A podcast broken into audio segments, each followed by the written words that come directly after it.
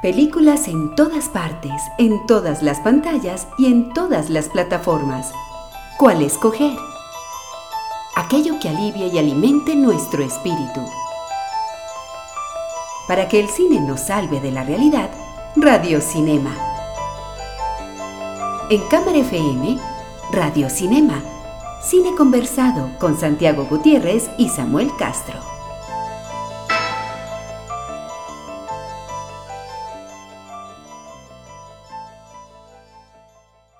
Terminó por fin la temporada de premios del, de cine en la industria de, Hollywood con el premio mayor, con el que todos sueñan, con el que cambia carreras, con el que es capaz de, revitalizar el, destino de una película, de un actor, de un músico, de todos los que participan en la industria y que son premiados en esta ceremonia. Nos referimos, por supuesto, a los premios Oscar, que en su edición de el domingo pasado dejaron muchas eh, cosas por decir, unas cuantas sorpresas bastante relevantes y unos hechos trascendentales para lo que se antoja como el futuro del cine inmediato en la industria de Hollywood. De todo eso vamos a hablar esta noche, que va a estar dedicada a conversar sobre eh, las impresiones, los momentos, las anécdotas, lo, lo, que nos pareció y el análisis, digamos, de lo acontecido en la ceremonia de la 92 entrega del premio Oscar. Nos contaron, escuchamos, lo leímos por ahí. Habladurías de cine en Radio Cinema. Buenas noches, Santiago. ¿Qué tal, Samuel? Buenas noches a los oyentes de Cámara FM que nos escuchan por los 95.9 en Medellín o a los que nos van a escuchar después en las distintas aplicaciones como eh, SoundCloud, como Mixcloud, como Deezer, como Spotify y como iTunes Podcast y las demás en las que también se cuelgan los archivos de los programas de, de, de, este, de este programa, digamos. Eh, Santiago, eh, recordémosle a la gente nuestras direcciones de Twitter. San Gutiérrez J es la mía. Y la mía es arroba Samuel Escritor. Además nos pueden escribir a la dirección de la, del programa de la emisora, que es arroba Cámara FM, y a la del programa, que es FM Radio Cinema. Santiago, ¿cómo te pareció en general? Vamos de lo general a lo particular. ¿Cómo te pareció la entrega de, premios? Dinamiza más no tener presentadores eh, principales, claramente creo que le resta show, porque ya casi no hay show cómico, pero creo que se había vuelto la extensión en un, en un problema complicado. Eh, creo que, a ver, hubo momentos divertidos. Kristen Wiig y Kristen Wiig y Maya Rudolph creo que fueron las presentadoras más simpáticas. Más acertadas. más acertadas en lo, en lo que hicieron. Yo te tengo otro, yo te tengo un par de candidatos de los que vamos a hablar ahorita. La crítica Cats, mm, no sé, no, estuvo ahí bien, pero creo que sufrí como el sonidista cuando agarró James Corden a, a, puños el micrófono. Yo, yo, te, yo te voy a decir, a mí lo de, para ir a, ir resolviendo temas, a mí lo de Cats, a mí me dio mucha risa, sobre todo porque era efectos visuales. Ajá. Entonces, e, e, esa parte estaba bien, pero yo no sé si James Corden, eh, si está bien que uno ataque a su propia película. O sea, ahí yo no sé si eso le va, va a pasar factura al hombre, porque, porque uno tiene que, o sea, en Hollywood... pena ajena. sí, en Hollywood uno tiene que morir con su ley, es decir, por más mala que fuera esa película, El Turista, uno nunca oyó a Angelina Jolie o a Johnny Depp hablando mal de ella. Así es, así es. Entonces, eh, bueno, eso estuvo complicado, pero digamos que a lo mejor le va como a George Clooney, que siempre que habla mal de, de Batman, pues gana puntos. Sí, hubo otros presentadores que antecedían premios también, que creo que estaban muy armadas en la cama, como el de, el de mejor partitura, con el tema femenino, creo que armó la cama con la, con la directora, con las tres mujeres presentando y que claramente era era uno de los cantados realmente, porque la partitura más transgresora que, que, había entre las nominadas era la, de eh, Joker. Ah, a, mí, por ejemplo, o sea, yo entiendo que lo digas, pero yo no opino que fuera tan cantado. O sea, Thomas Newman me parecía que había hecho una gran partitura para 19... Es más, fue el único Oscar que le perdió 1917, que en realidad lamenté que perdiera, porque Thomas Newman lleva 15 nominaciones, eh, sí, 15 nominaciones infructuosas, además, y, y la partitura de, de 1917 es muy bonita y yo sí creía que este iba a ser el año del hombre. La verdad, no, no, está, no me parecía que fuera tan, tan Bueno, simple. listo, a mí me parece, y me parece que le armaron la cama, quiero decir. Con el Ah, sí, tema eso, eh, eso sí. Sí, se yo se- te voy a decir, y que creo que yo me la olí, yo me, yo me, yo me la, yo me olí lo de Parasite cuando Jane Fonda dijo lo que dijo. Sí, yo de, yo incluso un poco, ahí sí me despistaron, pensé cuando salió Penélope Cruz a extranjera y dije, uy, ¿será que va para Almodóvar? Porque así fue la vez anterior, cuando ella salió, pero sí, era muy difícil en el, en el, la noche de Parasite, porque pues como vimos se llevó cuatro, creo que pesó al final, como lo dijimos aquí hace ocho días, que la mayoría de los votos de la academia son actores que ya le habían dado el premio principal en los SAG. Entonces creo que, pero curiosamente, la academia le, no tomó el riesgo con las actuaciones, con los nombres propios, quiero decir. Eh, todavía falta para que lleguemos a eso.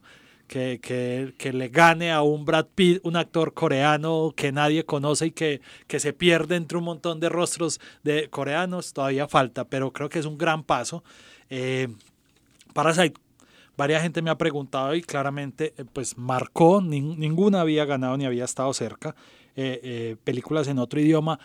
Y esta noche haciendo recuerdo Samuel. Tal vez lo más cerca son lo- los Oscars que ganó la, eh, la Vía es Bella, pero ganó fue creo que en guion, en una categoría interna. Tal vez el artista, pero el artista era muda, aunque tenía actores franceses y capital, pero lo que pasó el domingo fue histórico y sorprendió incluso a los productores del propio Parasite. Yo, yo, yo opino lo mismo, Santiago. A mí me parece que mm, se, se le tiene que dar la trascendencia suficiente a esto. Nosotros, en cuanto a, a, mm, a- ser parte, digamos, del gremio de periodistas que hablan de cine o de la crítica, en general, eh, la crítica suele estar muy desconectada de, de la industria, de entender la industria. A nosotros sí nos gusta entenderlo porque hacemos también parte, digamos, de, de, de la producción o trabajamos con ella.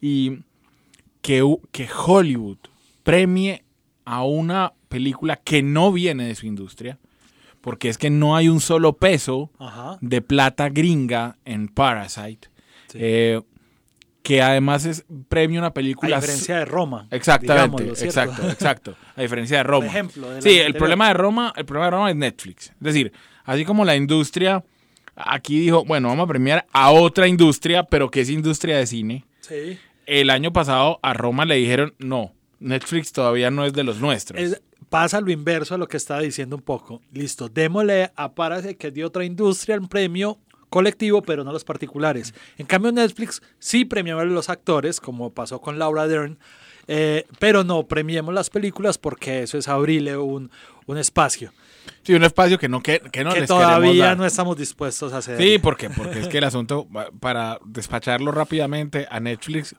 o sea, yo no sé si va a terminar negociando una de dos. O Netflix va a tener que comprar una cadena de cines en Estados Unidos para que la dejen de joder. o le van a exigir que ciertas películas tengan ventana de cine. O sea, que tengan 15 días en, en Antes. salas y luego que estén en la plataforma. No, no sé cuál va a ser el, el futuro de eso, pero va a pasar, va a pasar. Eh, me parece, Santiago, que esa trascendencia de, de la victoria de Parasite es importante, sobre todo por lo que viene, porque significa que ¿qué va a pasar? Hollywood va a seguir premiando otras cosas, se van a animar a otros productores, como se animó a los productores de coreanos de Parasite, a cumplir los requisitos de estreno en número de salas y en número de semanas para competir en todas las categorías. O sea, eso, Sí. eh, porque, porque te voy a decir, con la posibilidad ahora de que eso da, si yo fuera el si yo fuera Agustín Almodóvar, para ponerlo claro, si yo fuera Agustín Almodóvar, me busco un préstamo y digo, bueno, vamos a hacer la campaña, o sea, a, Pedro lo quieren. Vamos a hacer Ajá. campaña, vamos a hacer estreno en todas las salas. Pedro se va a ir a vivir tres meses a Los Ángeles, como se fue a vivir Bon Joon-ho, tres meses para hacer la campaña publicitaria. Y, y- Sí, creo que no era la, la historia más fuerte la que tenían, pero seguro lo hubo porque si eh, Banderas estaba nominado, es que tenían los requisitos. Pa- no, no, por supuesto. Sí. Por eso te digo, pero después yo, yo me la juego ya con Ah, sí. toda. Sí, que es lo que dicen que le cobró a Joe Pesci en, en actor de reparto, que no quiso hacer campaña. Eh, eso me sorpre- Otro coletazo, antes de que pasara otro tema, Samuel, otro coletazo creo que va, va a ser que Hollywood va a hacer remakes, más remakes coreanos. Va a buscar historias en el cine de Corea y va, y va como hubo hace unos años con el terror, esas historias de terror, ahora creo que va a haber pienso yo otro. Hablando de, de- de este de este Joe Pesci que perdió, me sorprendió que Brad Pitt no, no hubo como tanto amor en el público hacia ese premio, no.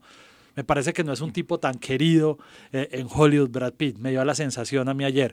Igual era cantado todas las categorías de actuación y pasó pues lo que, lo que habíamos eh, hablado acá. Yo opino distinto a vos. Yo creo que a Brad Pitt lo adoran. Pero no hubo tanto amor. Lo que, lo- lo pasa es que lo pasa es que no me parece a mí que no hubo tanto amor por varias cosas. Uno, porque en el, en el recordemos que en uno de sus discursos, en el del SAC tal vez, eh, Brad Pitt le mandó un varillazo a Angelina. Y entonces en, en Hollywood eh, guardar las apariencias de incluso de, de en ese sentido del divorcio también, también es importante. No sé. Eh, Es decir, yo, yo sí vi amor por Brad Pitt en la ceremonia, no sentí eso que vos. Yo no, yo sentí muy frío el asunto. Bueno, no sorprende. Santiago, propongo que hablemos, ya que tocaste el tema de Brad Pitt, que hablemos un poco de los personajes y de los discursos y de la- en particular de ciertas personas que, que iluminaron, digamos, la noche del domingo pasado en Los Ángeles. Nos hacen reír, soñar y llorar. Aún así, no los conocemos. Personajes del cine en Radio Cinema. Santiago, ¿qué ibas a decir? No, eh, ya bueno, bueno, no, iba a decir sobre los personajes que, que me gana eh, o ganó premio. Me gustó mucho el del señor Roger Dickens, su segundo Oscar en 15 nominaciones. Eh, Todo se lo merece y, muy, Roger y Dickens. muy merecido. O sea, la suerte que no corrieron el señor Randy Newman, que tiene 22 y solo ha ganado una, y el señor John el- Williams, que sumó su número 52 o 53, Samuel. Creo que por ahí está y apenas ha ganado 5. De Tamara es poco. Aunque suena mucho 5 Óscares, son 50 y pico de nominaciones. Me, me- me dio muy duro, me dio muy duro ver a Randy Newman porque ya está traqueteado. Bueno, O sea, ya- pero es que son, ya- o sea, uno para tener 22 nominaciones en la, la historia es que ya, ya lleva Sí, pero un yo, rato largo. es decir, yo lo- lo- recuerdo que él se había presentado ya en los Oscar eh, eh, cuando, cuando él presentó la canción de Monsters Inc.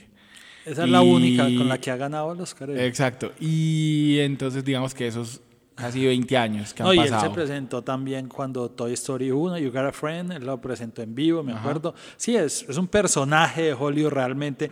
que- entrañable, que porque además, sí, porque además querido. la derrota fue peor porque estaba nominado por la excepcional música de historia de un matrimonio. También. Eh, eh, y entonces perdió por partida doble. Sí, sí, Eh, sí, sí, que, que- me ese me dolió también, porque lo de, Bueno, lo de historia de matrimonio me ese gustó es un, mucho. un derrotado. Creo que Sam Méndez tiene que estar en la lista de Oh, derrotados, pero claramente. total, pero Sam Méndez ya tenía escriturado su Oscar como director y tal vez como productor de la película, pero pues se queda, se, se le quema eh, el pan en, en la salida del horno, como se dice. ¿Qué, qué, qué te pareció, no sé, la, la salida al comienzo de Steve Martin y Chris Rock? O sea, no sé. Estuvo bien, estuvo bien, se sabía que iba eh, a coquetear con el tema racial, o sea, cuando sale Chris Sí, Rock el uno chiste de. Jeff Bezos me pareció El malito más bien, la verdad. Y em, que para los, los que de pronto no lo vieron, y es que dijeron que Bezos vio, había visto Historia de un matrimonio y le había parecido una comedia. Eh, pero, pero, ahí te estás riendo, estás bien. Pero, Sí, eh, sí, y que después del divorcio, incluso después del divorcio, seguía siendo el hombre más rico del mundo. Sí, exacto. Sí. Eh, no sé, a mí sí me hace falta el presentador. Eh, esa era una anotación que tenía, que tenía desde que lo dijiste, que sí le daba dinámica. Hay- sí, hay pero no sé, no sé cómo se hace. No, No, lo no tengo la solución. Hay que ver cómo se optimiza el tiempo. Y a mí sí me falta el show que descreste. O sea, entiendo que la música está muy bueno, el John, en fin, pero, pero las canciones, estuvo muy bonito lo de la canción de Frozen en diferentes idiomas, me gustó mucho esa versión al lado de Dina Menzel, eh, pero, pero sí me parece que se le puede poner un poco de show, que es lo que al final va, va a ser particular a la ceremonia. También creo, estamos hablando fuera de micrófono, que el In Memoriam estuvo un poco, ¿cómo decirlo? Poco emotivo al final, no, no, no conectaba tanto. no sé si la, gráfica del video. No, la, gráfica, la gráfica a mí me gustó porque tenía escena, escena, foto y escena. Pero a mí me gustaba cuando mezclaban los audios, que ayer quitaron ese recurso. Los audios sí, reales de que era solo ilustración. Sí.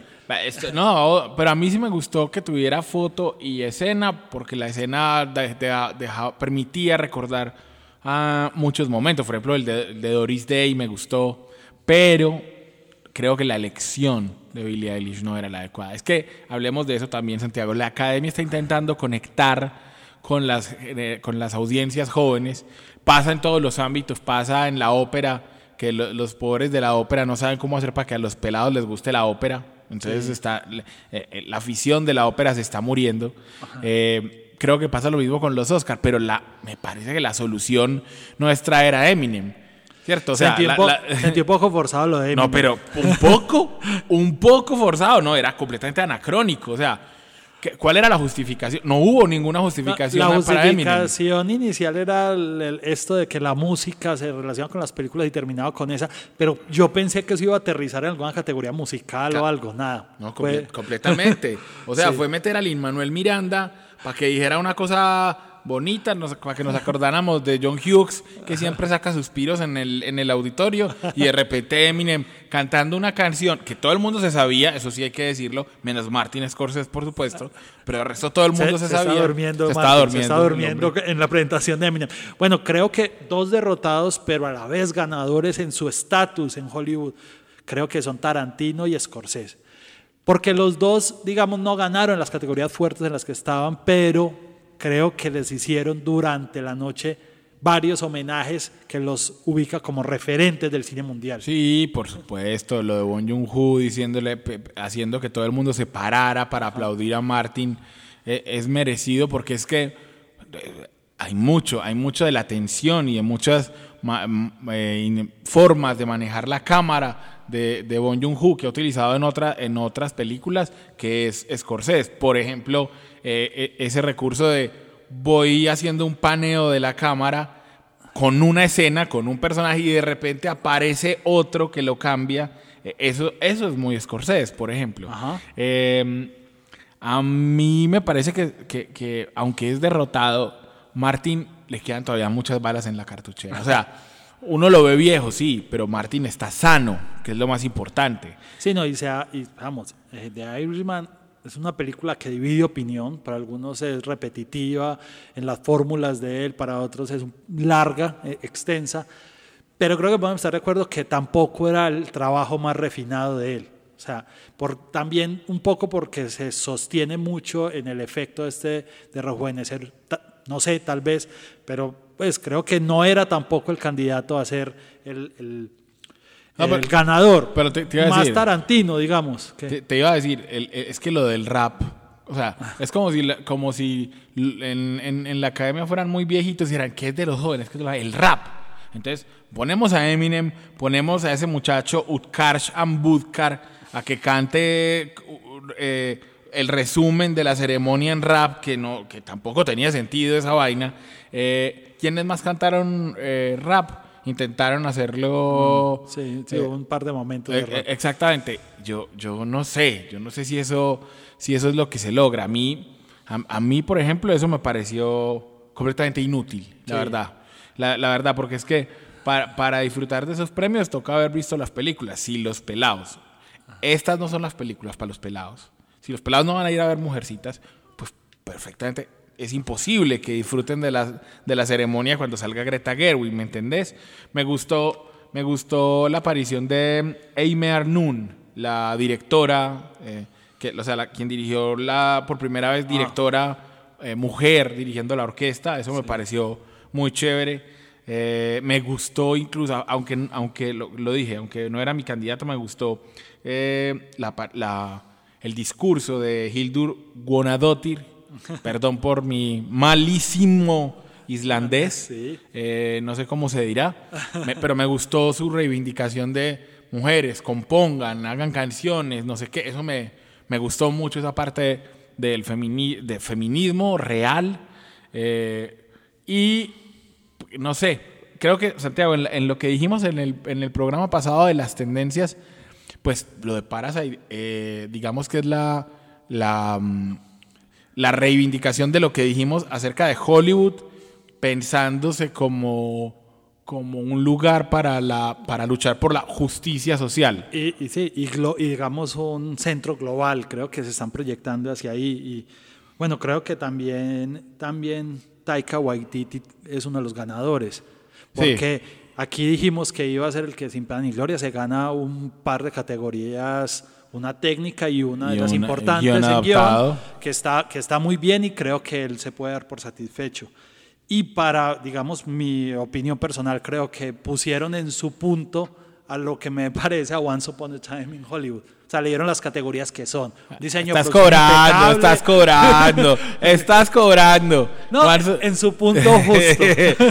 Estás cobrando, pero está bien, a todos nos llega, a todos nos llega Santiago y esta era, era tu momento de cobrar, está bien. No, no, no, no, no me voy a enojar por eso, todos tenemos derecho a cobrar.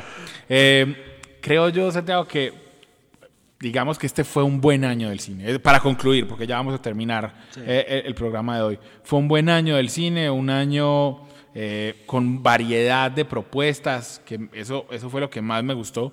La variedad de propuestas, la variedad de, de, de, digamos que, de, ¿qué? De sentimientos que producían las películas, de que eran muy distintas entre sí Así es. de que había mucho de dónde escoger. De verdad, los que los, los pesimistas del cine, los que dicen ya no hay nada que ver, en serio, no sé, no sé en qué mundo viven. Bueno, y lo, y lo que siempre hemos dicho, o sea, creo que son además reinventan, porque creo que en 1917, a pesar de que repite fórmulas, reinventa el cine de bélico un poco con este tema del plano secuencia, eh, ni qué decir yo, yo, yo Rabbit, que es una apuesta muy arriesgada. Parasite, pues ni qué decir, abre todo un mundo del cine oriental hacia, hacia allá.